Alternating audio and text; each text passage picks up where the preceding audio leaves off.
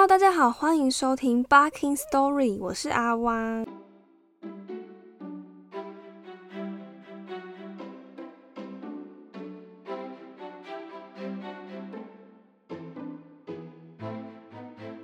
上一次呢，我们的故事提到了两件事情，一件事以后智利府尼想尽办法，希望可以得到贝洛冈母城的批准，让自己的智利府冈可以加入整个何以大联邦。但是他派去了三批使团，却没有得到贝洛基基尼的答复，甚至没有一只蚂蚁活着回来。这让智利府尼不禁认为，该不会派去的那些蚂蚁？都在偷偷调查地下五十层的时候被发现或者被灭口了吧？所以他又派出了第四批使团，并且他特别让自己身边最强壮机灵的兵蚁八零一号随行，还在出发前和八零一号来了一场绝对沟通，把他以前的经历都告诉了他。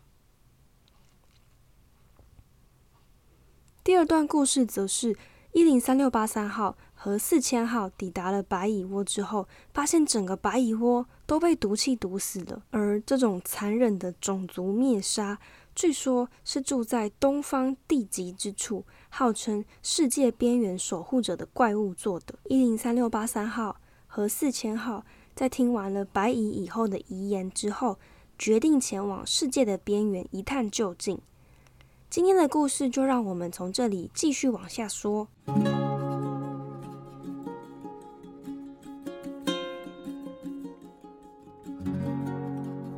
不晓得还有没有人记得一零三六八三号和四千号相遇的时候的情景？那时候我们形容四千号散发的费洛蒙气味非常淡，以至于他和一零三六八三号说话的时候要特别跑到一个密闭的空间，甚至这股淡淡的气味还带有一股酒味。那四千号之所以给人一种怪怪的感觉呢，其实是因为。他的身体在不久之前不小心成为了疾风产卵的地方，许多时候他都要忍受寄生在他身上的疾风幼虫无情的啃食他的身体。每每到了夜深人静，一零三六八三号已经沉沉睡去的时候，他却无法入睡，一个人承受着体内的绞痛。不过这也造就他不怕危险、视死如归的意志。如果不是因为知道自己不久于世，他大概也没有勇气跟一零三六八三号一起前往什么世界的边缘吧。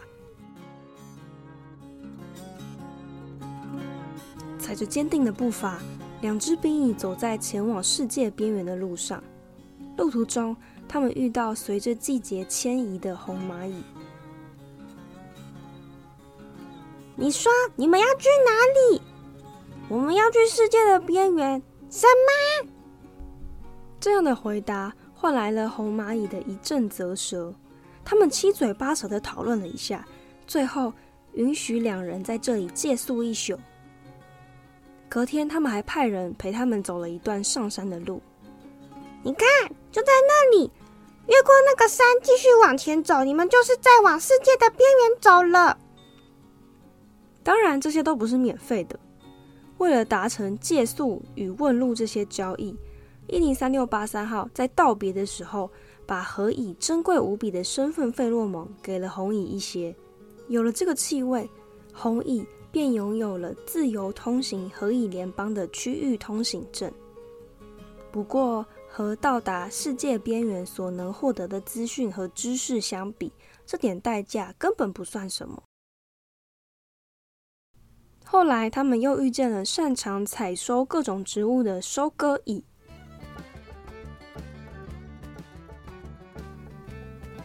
嗨，老兄，你们是谁呀？怎么会在这里？我们是贝洛冈的合影，我们想要去世界的边缘。世界的边缘？哦，好好好好好好好。收割蚁传来了一阵爆笑。嗯，怎么了？难道说世界的边缘并不存在吗？哦，不不不，当然存在啊！恭喜你们，你们到了。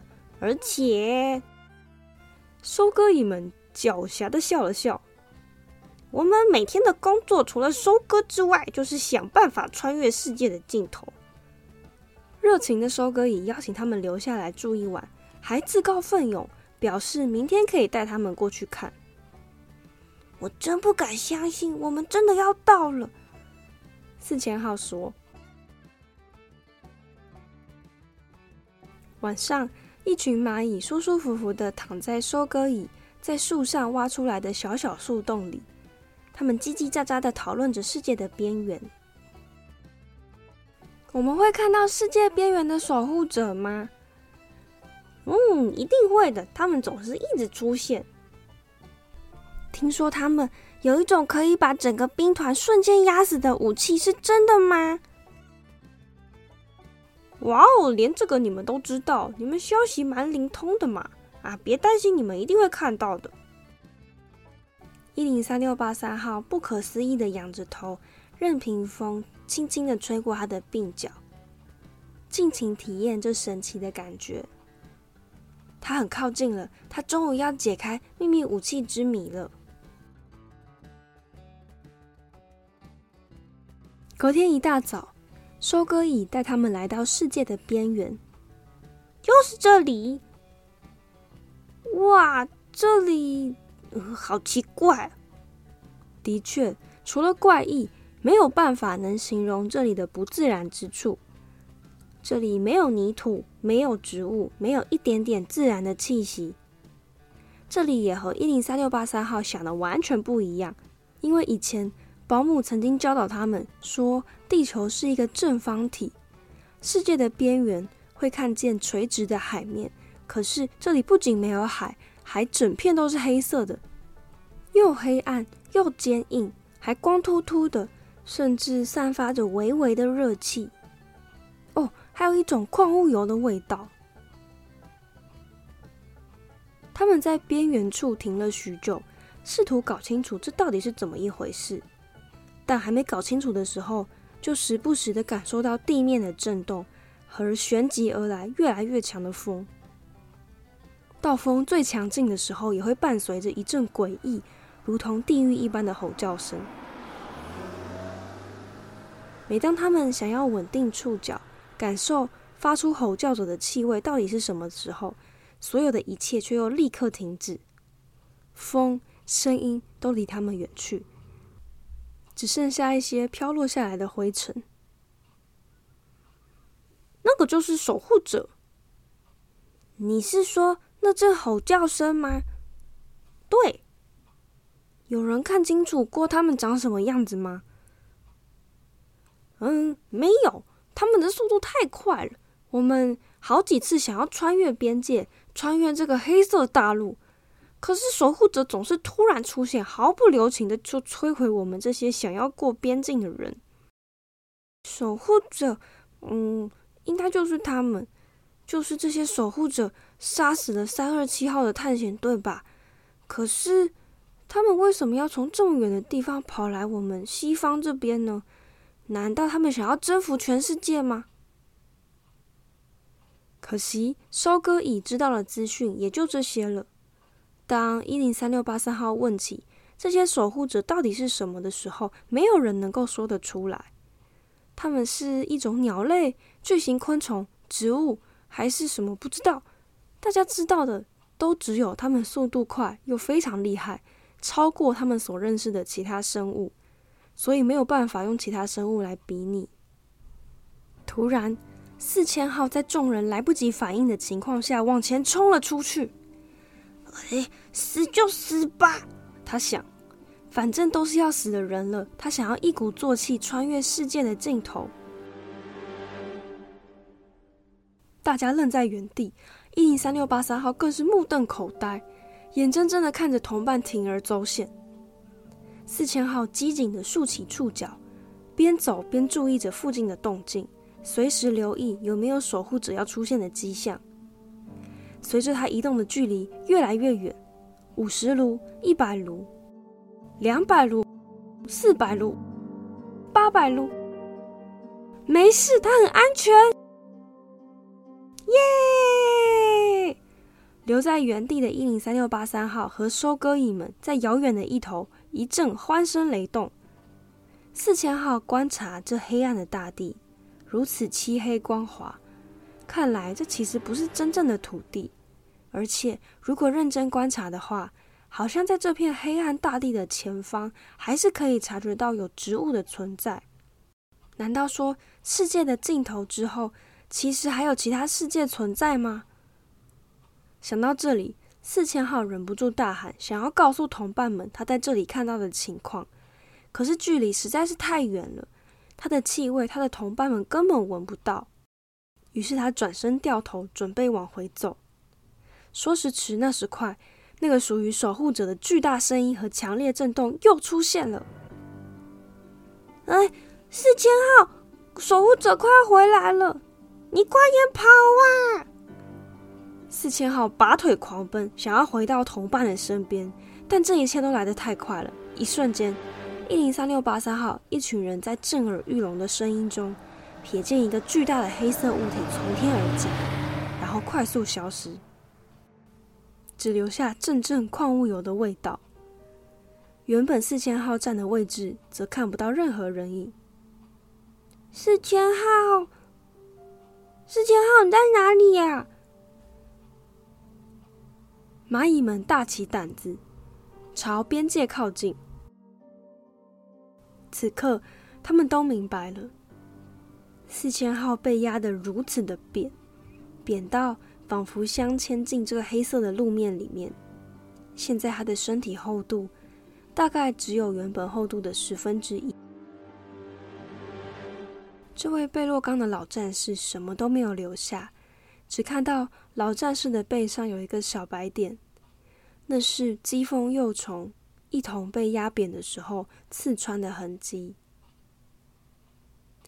一切都结束了，连同鸡凤幼虫在他体内啃食他身体的煎熬和痛苦，也一并消失了。原来这就是世界边缘的守护者攻击敌人的方式。看来他们真的有摧毁一支军团的能耐。一零三六八三号这么想，即使目睹了同伴的死亡，他还是很想试试看，往边缘尽头探寻。他想起和四千号一起冒险的路上，他们曾经走在由以后利弗利尼挖掘的河下通道中。如果不能从上面越过某个东西，那我们就往下挖，从下面穿过去。他把自己的想法告诉了其他的收割仪伙伴，很快就得到他们的响应。哎，这个方法好哎！对呀，我们以前居然没有想过。废话不多说，他们立刻张开大嘴开始挖。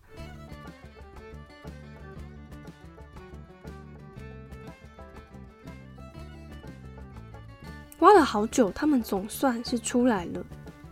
这里已经是世界的另一端。虽然这里有几棵叫得出来的树，也有草、有土壤，但还是和他们原本的世界很不一样。走没几步路，又会遇上。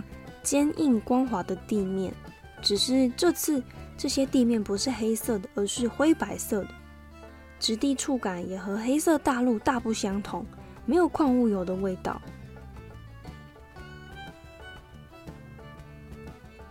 就在这时，一个不知哪冒出来的巨大东西压了下来，把其中三只收割椅也给压扁了。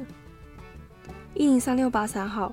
和剩下几只收割蚁吓得拼命往前狂奔，身后却突然出现了好几颗白色大圆球物体，直径至少有十卢。那些圆球四处弹跳，有些越过了他们的头顶，有些追逐着他们，速度之快几乎逃窜不及。他们发现不远处有类似一口井的洞。纵身一跃，想说先在井里避一避，没想到那颗球状物也一起坠落到了井里。他们赶快紧贴墙面，才没有被砸死。惊慌失措的几个人已经受够了这个充满惊吓的地方，所以决定飞也似的逃回地道，回到属于他们原本的世界。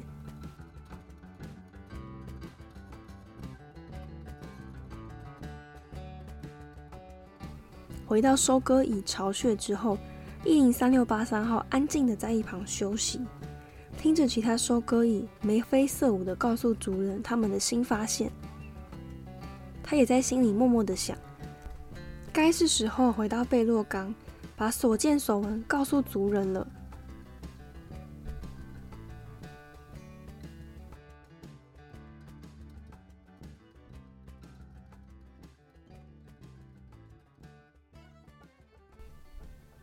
故事来到以后，智利府尼和他的智利府刚这边，眼看智利府刚日益兴盛，他派出的使团却迟迟没有带回消息。按照日程算，八零一号那支使团应该已经差不多要到达贝洛冈了。不晓得这次会不会有消息带回来？以后，以后，陛下。怎么了？有一个贝洛冈人来了。你说什么？大消息，爆炸性的大消息，整个城邦传得沸沸扬扬。大家都猜测，这一定是联邦派来的大使，特别来宣布智利府刚正式成为何以联盟第六十五个城邦。但是智利府尼没有他的子民这么乐观，他还是提高了警觉。万一贝洛刚派的是一位有岩石味的杀手，想要杀他灭口怎么办？我问你，这个人看起来怎么样？有什么特征吗？呃，我不认为它有什么特别的地方。哎，以后它它就是一只兵蚁，呃，就跟我们许多的弟兄姐妹一样。呃呃，但是哦，他看起来嗯非常疲惫，应该是从。贝洛刚走了很多天路过来的，我们的放牧伙伴看见他浑身无力的在附近乱晃，所以直接把他带进了水壶蚁储藏室，让他补充能量。不过到现在为止，他还是什么都没有说。好，那你把他带到我这边，我想要和他单独谈谈。可是你们叫士兵不可以离开皇城，随时听我的指令。智利府，你已经想好了。如果这个贝洛刚来的人让他察觉一丝丝岩石的气味，他会立刻杀了对方。贝洛刚人被带了进来，是你是你！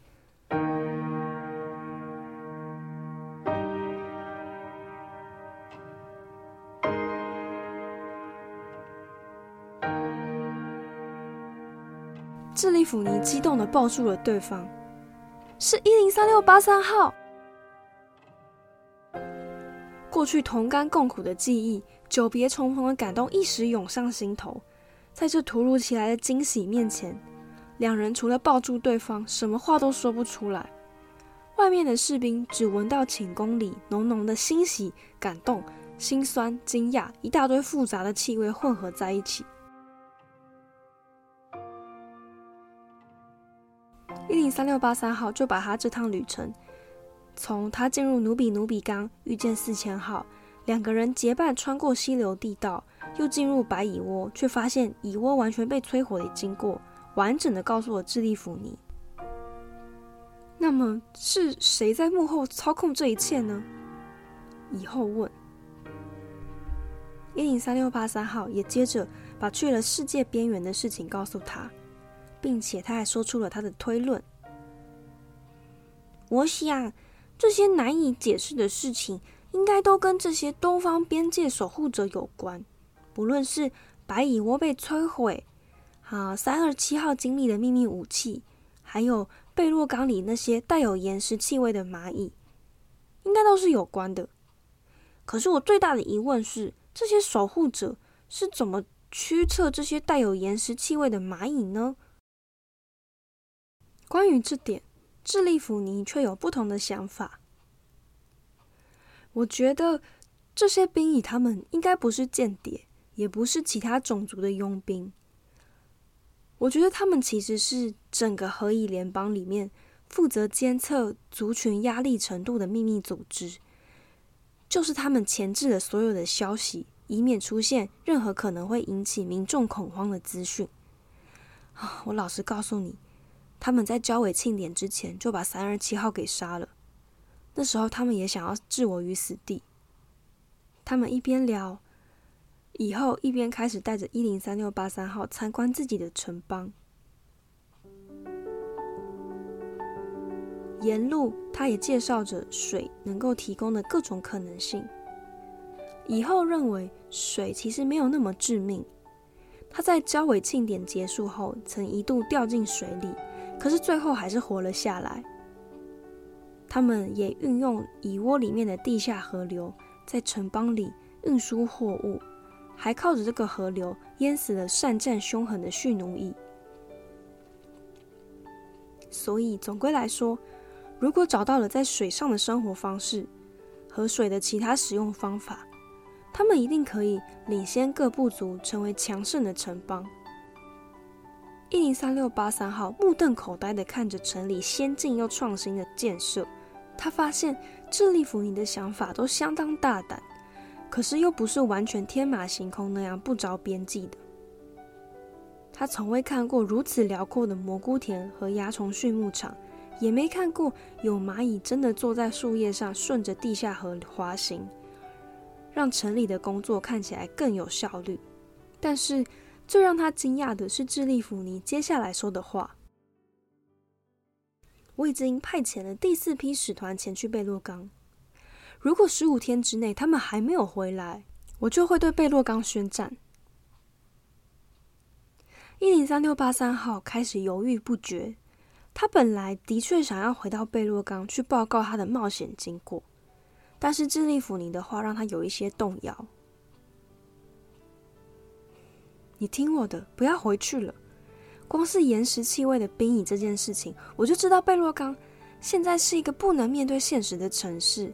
他直接设立了一个否定之的权利的武装单位，表示他根本就经不起真相带来的颠覆啊，也不愿意为了族群的进步而有所取舍，就像瓜牛那样胆小。你带着这么惊世骇俗的消息回去是不会被接受的，干脆不要回去，不要强迫他去了解他根本就不想知道的事。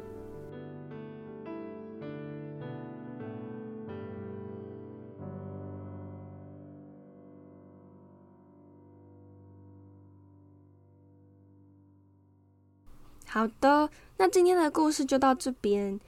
大家应该都听得出来，所谓的世界边缘是什么吧？没错，看来一零三六八三号抵达的世界边缘呢，应该其实是一条柏油路，而且是一条在高尔夫球场附近的柏油路哦。那我们的四千号呢，应该就是被汽车压死了。那希望大家也不会太难过，因为篇幅的关系，其实我已经省略了很多。四千号被疾风幼虫折磨的描写，所以他一直都是保持着将死的心态，在这次的探险里面。那所以我相信他可以在这么惊奇的一个发现中结束在这个世界上的痛苦。我相信他已经得到解脱了。好的，越来越靠近故事尾声，可以发现我们的智利弗尼和一零三六八三号。原本分开的两条故事线，现在终于又汇合了哈！不晓得关于真相到底是什么，大家是不是已经越来越有感觉了呢？欢迎在节目下方留言，把你的推论告诉阿汪哦。今天的故事就说到这边，如果你喜欢我的节目，可以帮我评分或给我一个赞助，谢谢大家的收听，我们下一集见，拜拜。